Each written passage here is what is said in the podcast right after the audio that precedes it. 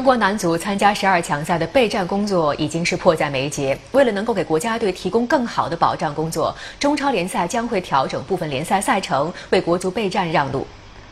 前中超俱乐部总经理召开峰会，除了执行局、中超公司等中国足协的相关部门参加之外，国管部也参加了这次会议。国管部特意就国家队备战保障的相关问题向各俱乐部征求了意见，其中就包括恳请调整赛程，为国足腾出一些备战时间。对于中国队即将开始的十二强备战，各个俱乐部都表态将尽全力支持，包括对于国家队调人、调整赛程方面都没有太多异议。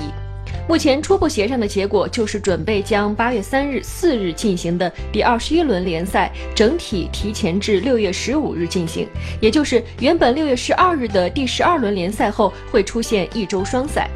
这样调整后，国家队可以在八月份安排一次飞行集训。